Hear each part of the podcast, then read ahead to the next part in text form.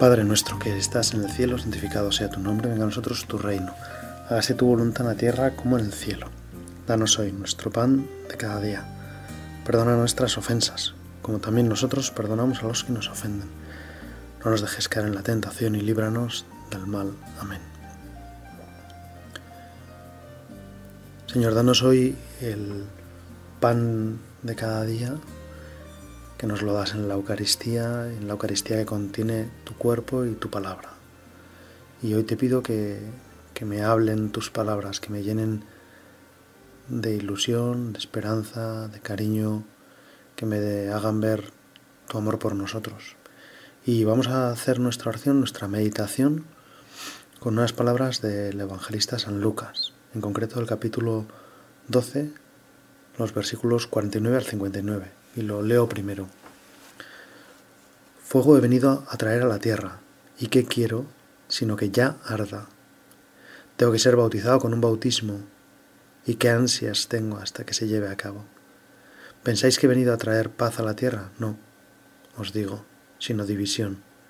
Pues desde ahora habrá cinco en una casa, divididos, tres contra dos y dos contra tres. Se dividirán el padre contra el hijo y el hijo contra la contra el padre, la madre contra la hija, la hija contra la madre, la suegra contra la nuera y la nuera contra la suegra. Decía a las multitudes, cuando veáis que sale el, cuando veis que sale una nube por el poniente, enseguida decís, va a llover, y así sucede. Y cuando sopla al sur decís, viene bochorno, y también sucede. Hipócritas. Sabéis interpretar el aspecto del cielo y de la tierra, entonces ¿cómo es que no sabéis interpretar este tiempo? ¿Por qué no sabéis descubrir por vosotros lo mismo, por vosotros mismos lo que es justo? Cuando vayas con tu adversario al magistrado, procura ponerte de acuerdo con él en el camino, no sea que te obligue el juez y el juez te entregue al alguacil y el alguacil te meta en la cárcel. Te aseguro que no saldrás de allí hasta que pagues el último céntimo. Bueno, pues veo como tres, tres partes en este trozo del Evangelio que, con el que hoy vamos a hacer nuestra oración. El primero nos habla de los deseos de Jesús, las ansias que llenan y que inflaman el corazón de Jesús. Y yo te pido, Señor, que me ayudes a, a disfrutar pensando que esas ansias tienen una razón de ser y soy yo. Es mi salvación, es mi alegría, es mi paz. Dios ansía que se realice ya la redención, ansía que el bautismo, que es un bautismo de sangre, con el que va a ser bautizado, se realice ya, porque eso implica que yo me voy a salvar, que yo voy a tener la posibilidad de recibir ese mismo bautismo de Jesucristo, sumergirme con Jesucristo en las aguas de la muerte y hacerme partícipe, hacerme merecedor de la gracia que el Padre quiere regalarme de no ser nada al revestirme de Cristo, al tomar de Cristo a través de ese bautismo que Él ansía profundamente, yo me, me hago como propietario de los méritos de Jesucristo. Jesucristo me regala sus méritos para que yo los presente como míos. Muchísimas gracias, Señor, por, por esta delicadeza, por esta generosidad sin límites, sin tasa, sin medida, por esas ansias. Qué alegría me da comprender que en tu corazón hay ese deseo infinito y tremendo de salvarme, que vas a hacer todo lo posible, todo lo que esté a tu alcance, y es mucho tu alcance, tu alcance alcanza hasta el final. Solo hay un sitio donde tu fuerza, tu poder no alcanza, donde hay un límite, donde, como dijéramos, has querido que esa llave no esté en tu manojo y es nuestro corazón. Ahí solo podemos meterte nosotros. Aunque tú eres infinito, aunque tú eres, aunque tu amor es inmenso, aunque tú eres todopoderoso, has creado algo que es un límite a tu poder y es la posibilidad de entrar en mi corazón, de llenarlo con con toda tu gracia, solo lo harás si yo te dejo. Y te quiero pedir, Señor, que yo no haga inútiles o, o baldíos esas ansias tuyas, que yo no sea un cortafuegos donde el fuego de tu corazón se apague, que yo no eche un jarro de agua fría sobre esas ilusiones tuyas, que yo no apague la llama del fuego que a ti te consume, de los deseos de que yo sea el más feliz del mundo, porque para eso vives, Señor, para eso vives y para eso has muerto. ¿Quién ha dado la vida por mi felicidad? ¿Quién en la tierra, a quién puedo encontrar que, que haya hecho siquiera un 1% de lo que ha hecho Dios por mí? Y sin embargo, se encuentro tantas veces, pues, dificultad para, para quererle a Dios, para quererle, para corresponderle, para confiar en Él. Ayúdame, Señor, ayúdame a que no tenga yo,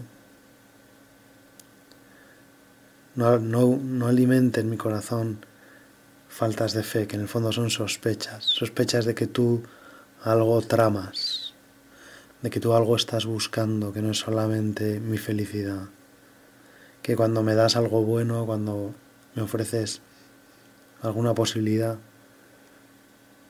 en el fondo luego me vas a pasar factura o me lo vas a cobrar o... Otro día me contaba mi hermano que había estado comiendo con un amigo suyo y que cuando llegaron a un restaurante el bueno pues debía ser como el dueño les, les dijo que bueno que tenía algo muy especial para ellos y que era y que que no dudaran en pedir eso porque, tal que era un pescado así. Y vieron tan interesado al, al dueño del bar y pensaron que, bueno, pues como que sería un regalo, que sería una cosa, pues una gran oferta. O... Pues luego cuando les pasaron la cuenta, pues me, me decía que se llevaron un susto, porque efectivamente lo que les habían sugerido era una cosa maravillosa, pues pero que, claro, luego se la habían cobrado y, o sea, también tenían un poco la mosca detrás de la oreja, oye, ¿qué va, qué va a pasar? ¿No? Nos va a cobrar, no, sé. Pero era tan inusual la forma en que se lo había presentado que no era como, no sé, no era una oferta, sin, ¿no? No, no era como un, bueno, pues tenemos esto y esto y esto y tal, ¿no?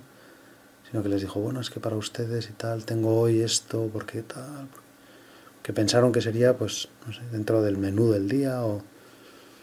En fin, que se sintieron un poco engañados. A veces a nosotros nos puede pasar un poco lo mismo, ¿no? Que cuando Dios viene y, viene con sus cosas, siempre pensamos, bueno, hay gato encerrado, esto no es todo, ¿no? No es todo trigo limpio. Señor, y si hay algo que es trigo limpio, es tu cuerpo trigo sin levadura. La levadura, el hecho de que el pan no tenga levadura, el, es pan sin fermentar, ¿no? Eh, para la Eucaristía, pues puede tener muchos significados, pero a mí se me ocurre ahora uno que es que Jesús no quiere como hincharse, no quiere eh, estar hueco, no quiere, le gusta la discreción, lo que no sube, lo que se mantiene casi a ras de suelo. Un pan sin levadura es un pan que se convierte como una especie de lámina. Que si te descuidas, pues es que casi ni se ve. Señor, que yo me dé cuenta que tú eres trigo limpio, que, que quiera ver siempre esa ilusión que tú tienes por salvarme. Que yo me llene también de ese fuego, de salvar a más gente, de ayudarte en esta misión, de, Señor, al final vas a salvar tú a la gente, pero, yo te los puedo poner delante para que tú los salves, yo te los puedo acercar, yo les puedo hablar de lo que tú has hecho conmigo, de las maravillas que has hecho conmigo, de lo feliz que me estás haciendo. Y eso para ellos puede ser como un revulsivo, algo que les ayude a, encontrarse contigo. La segunda parte del Evangelio empieza a hablar de los signos.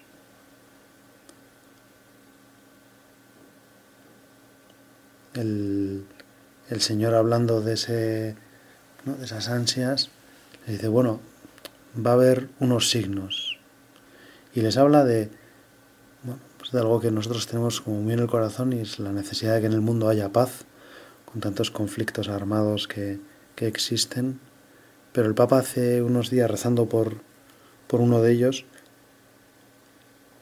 decía que, que es verdad que tenemos que rezar por la paz y Señor pedimos totalmente para que ayudes a esos pueblos a que se entiendan de nuevo, a que cesen el ruido de las armas, a que los corazones pues se arrepientan.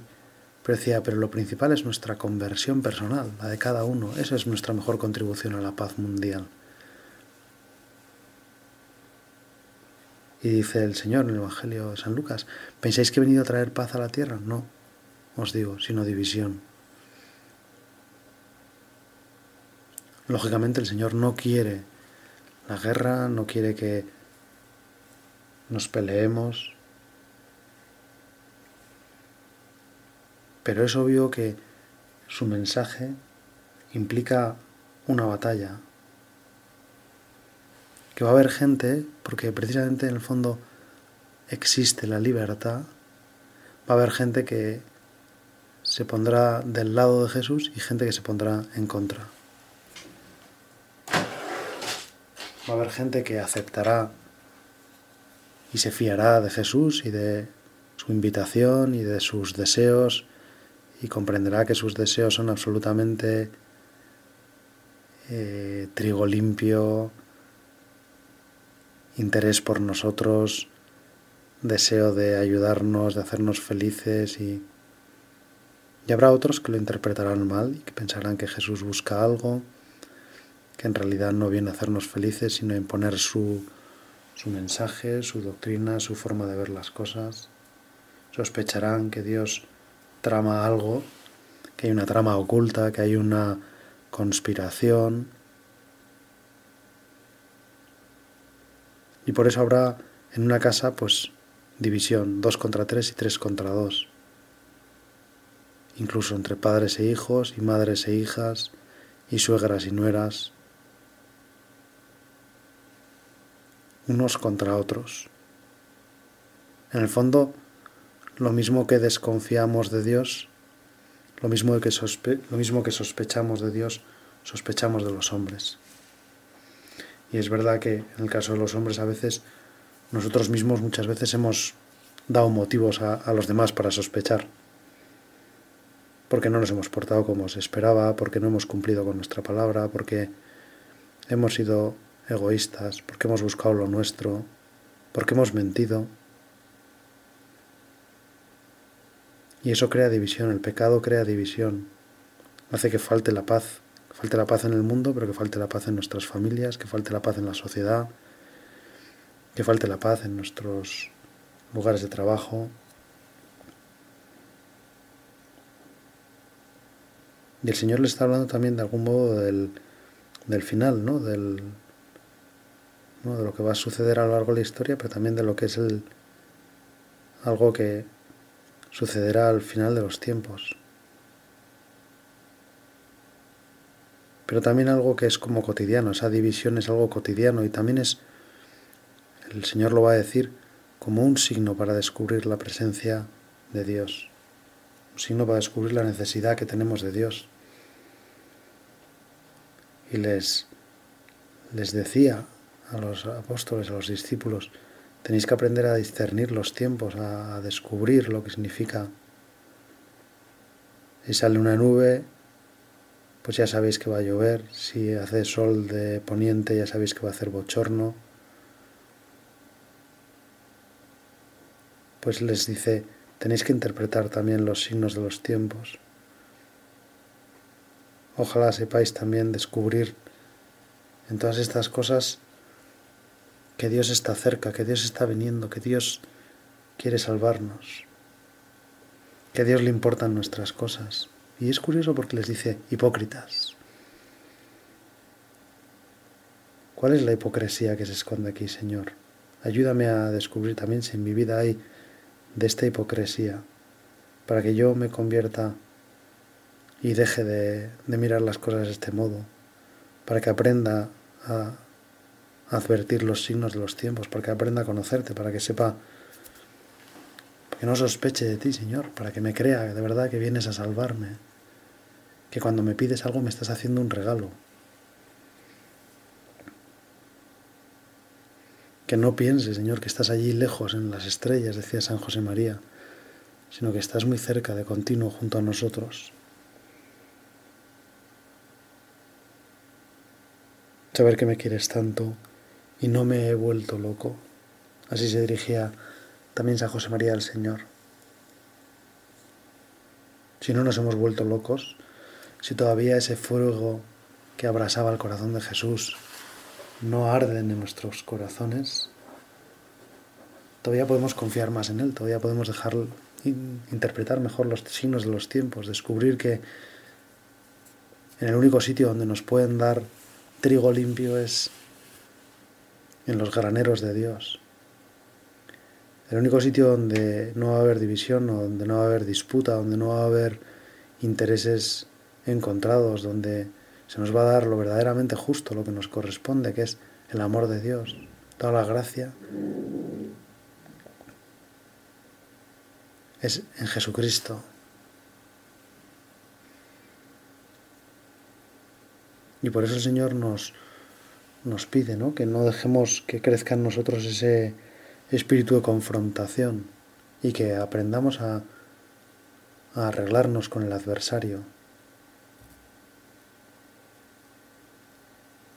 Que no necesitemos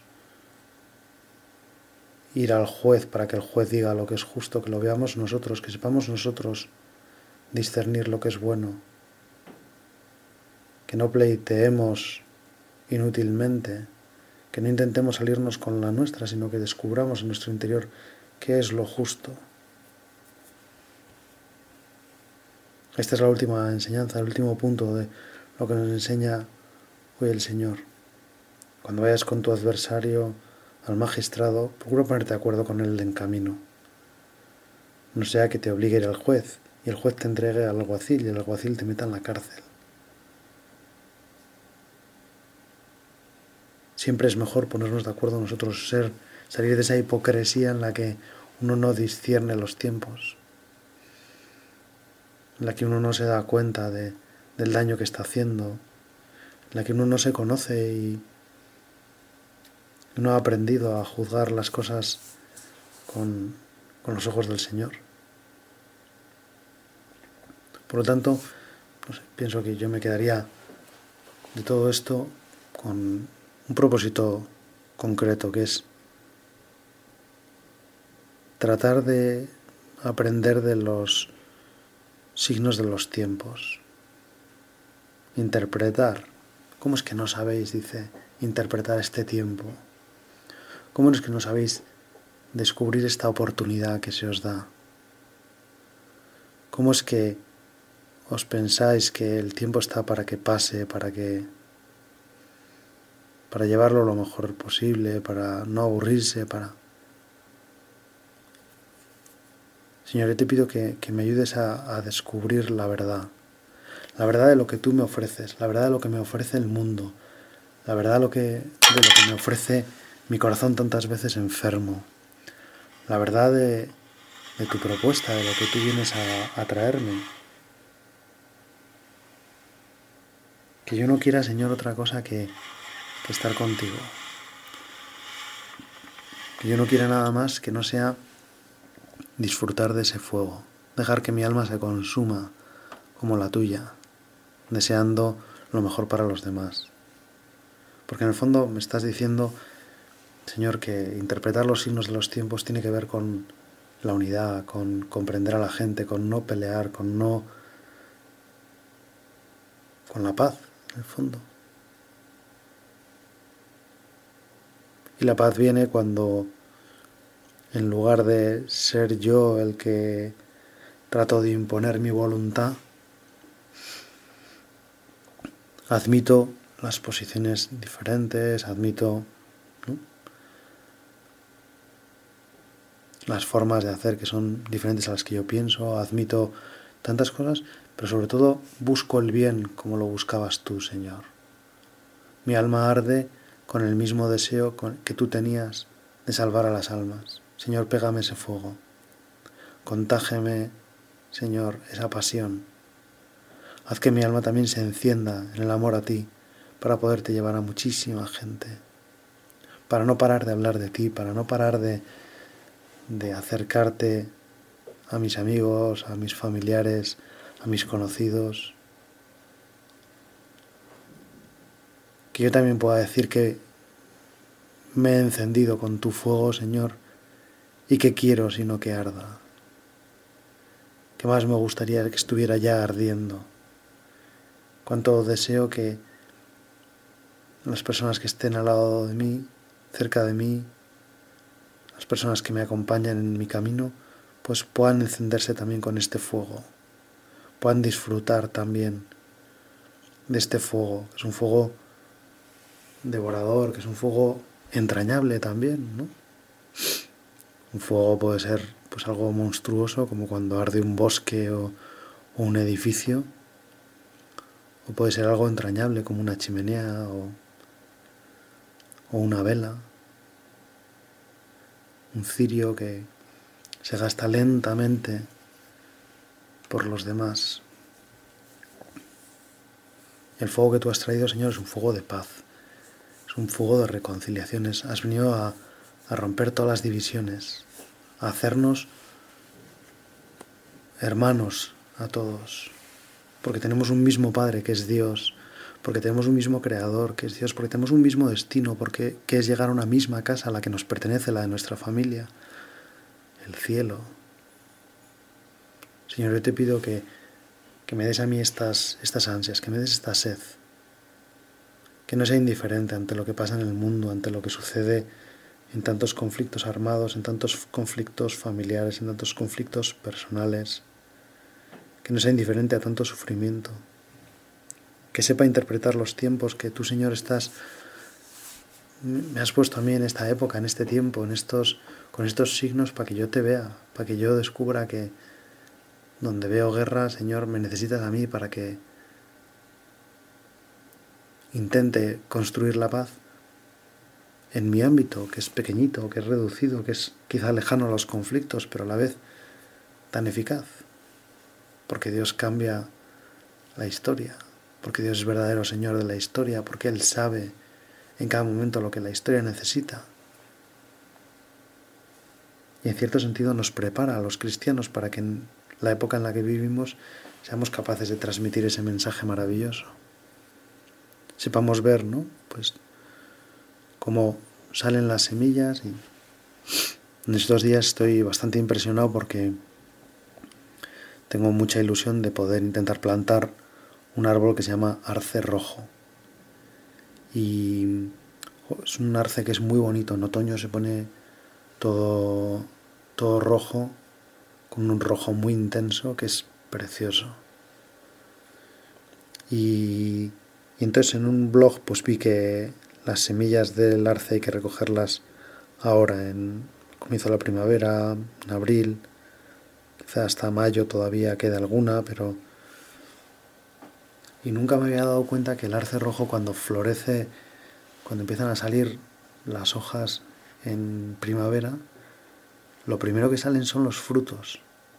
Y se pone también rojo, porque son una especie de semillas de estas que llevan como un ala las típicas, los típicos frutos de los arces que bajan como haciendo un poco helicóptero cuando caen del árbol,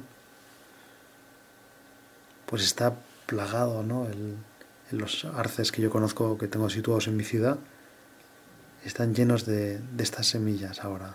Y por eso tiene un aspecto también ahora rojo, porque el ala de la semilla es roja. Cuando llega ese momento, nosotros sabemos, bueno, está ya llegando el momento de que las semillas caigan a la tierra y germinen. Hablando ayer con un amigo de una jardinería, me decía, bueno, no te hagas muchas ilusiones porque el arce parece que el arce rojo parece que es difícil de conseguir pues plantarlo y sembrarlo y lo que pasa es que hay tantas tantas tantas tantas semillas que alguna pienso que puede funcionar hay también métodos para seleccionar antes de, de plantarlas cuáles son las semillas que están fertilizadas, que, ya pueden dar fruto, que, que son verdaderamente fruto.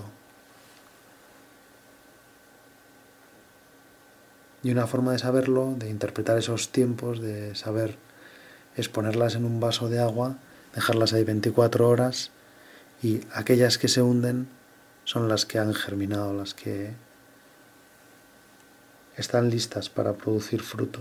Las que se quedan arriba, en el fondo lo que nos está diciendo eso es que están vacías y por eso flotan. Y si están vacías, no pueden dar fruto. Señor, yo te pido que en mi vida dé mucho fruto, que yo ayude a recomponer muchas situaciones, a deshacer muchos entuertos, a deshacer mucha rivalidad, mucha desunión, a crear unidad, a ser un elemento de unidad allá donde vaya. A ayudarle a, a las personas a descubrir esta maravilla, estos signos de los tiempos, este siglo maravilloso, el siglo XXI que estamos viviendo y que del que tanto esperamos, y al que, como si dijéramos de algún modo, pues Estábamos rezando ¿no? por esta época nuestra que nos está tocando vivir, que el Papa Francisco dice que no es una época de cambio, sino un cambio de época. Señor, que yo también en este cambio de época sepa imprimir el fuego de tu amor, el fuego de tu corazón. Y pensaba que una cosa bien, bien, bien, bien concreta es los, un signo de los tiempos, un signo de mm, que algo es realmente no es bueno, es, es la crítica. Cuando hay división, cuando dos se ponen en contra de tres y tres en contra de dos, cuando el padre y la madre, el padre y, y el hijo, perdón, y la madre y la hija se enfadan y se inquietan y van una contra el otro, En cierto sentido es fácil que salgan críticas, juicios críticos, valorar críticamente la actuación de los demás. Y cuando tenemos eso dentro, cuando en nosotros se produce esa división, es como un signo que nos dice el Señor, ojo, que no tienes el fuego dentro. Porque el fuego no permite que sucedan esas cosas. El fuego que tiene el Señor, la caridad, el amor ardiente de Jesucristo, no concibe la crítica, porque Él tenía todos los datos para poder haber criticado, para poder criticar a cualquiera, y no criticó, y no juzgó. Señor, yo te pido que me des a mí esa capacidad de interpretar los tiempos y de hacerme a estos tiempos y de, y de implantar en estos tiempos también tu caridad, a través de mi comprensión, a través de la unión a través de intentar conseguir que la madre y la hija se reconcilien, que el padre y el hijo se reconcilien, que todas las familias se reconcilien, que desaparezcan las divisiones, que desaparezcan los sufrimientos innecesarios que provocamos, que no sea hipócrita, Señor, que yo vaya como tú por delante, queriendo hacer felices a los demás, que yo no me busque a mí, que mis relaciones con los demás no sean basadas en mi interés, en lo que a mí me interesa, en lo que a mí me gusta, en lo que yo necesito en este momento, en lo que yo pienso que es lo mejor, sino que estén fundamentadas, Señor, en ti, en tu fuego, en tu deseo de salvar, en, las almas que llevas en el corazón y que es la mía y la de todos los hombres, y que quieres tenerlas para siempre contigo en la unidad de Dios, Padre. A la Virgen María se lo pedimos, ella que Supo interpretar perfectamente los tiempos, supo ver en la voz del ángel que llegaba el Mesías, supo ver en, en todo la voluntad de Dios, hasta en la muerte de Jesucristo supo descubrir que Dios estaba lleno de fuego y que quería expandirlo y que quería hacernos felices. y que si Dios era capaz de permitir el, el dolor de su hijo, es porque había un amor inmenso, porque había un fuego detrás. Madre mía, que yo también sepa interpretar los signos de los tiempos, yo sepa descubrir todo el amor, todo el fuego que tú vienes a traer para que te ayude a pegar este fuego a otros corazones, a calentar al mundo entero con este fuego que tú has traído. Dios te salve María, llena eres de gracia, el Señor es contigo, bendita tú eres entre todas las mujeres y bendito es el fruto de tu vientre Jesús. Santa María, Madre de Dios, ruega por nosotros pecadores, ahora y en la hora de nuestra muerte. Amén.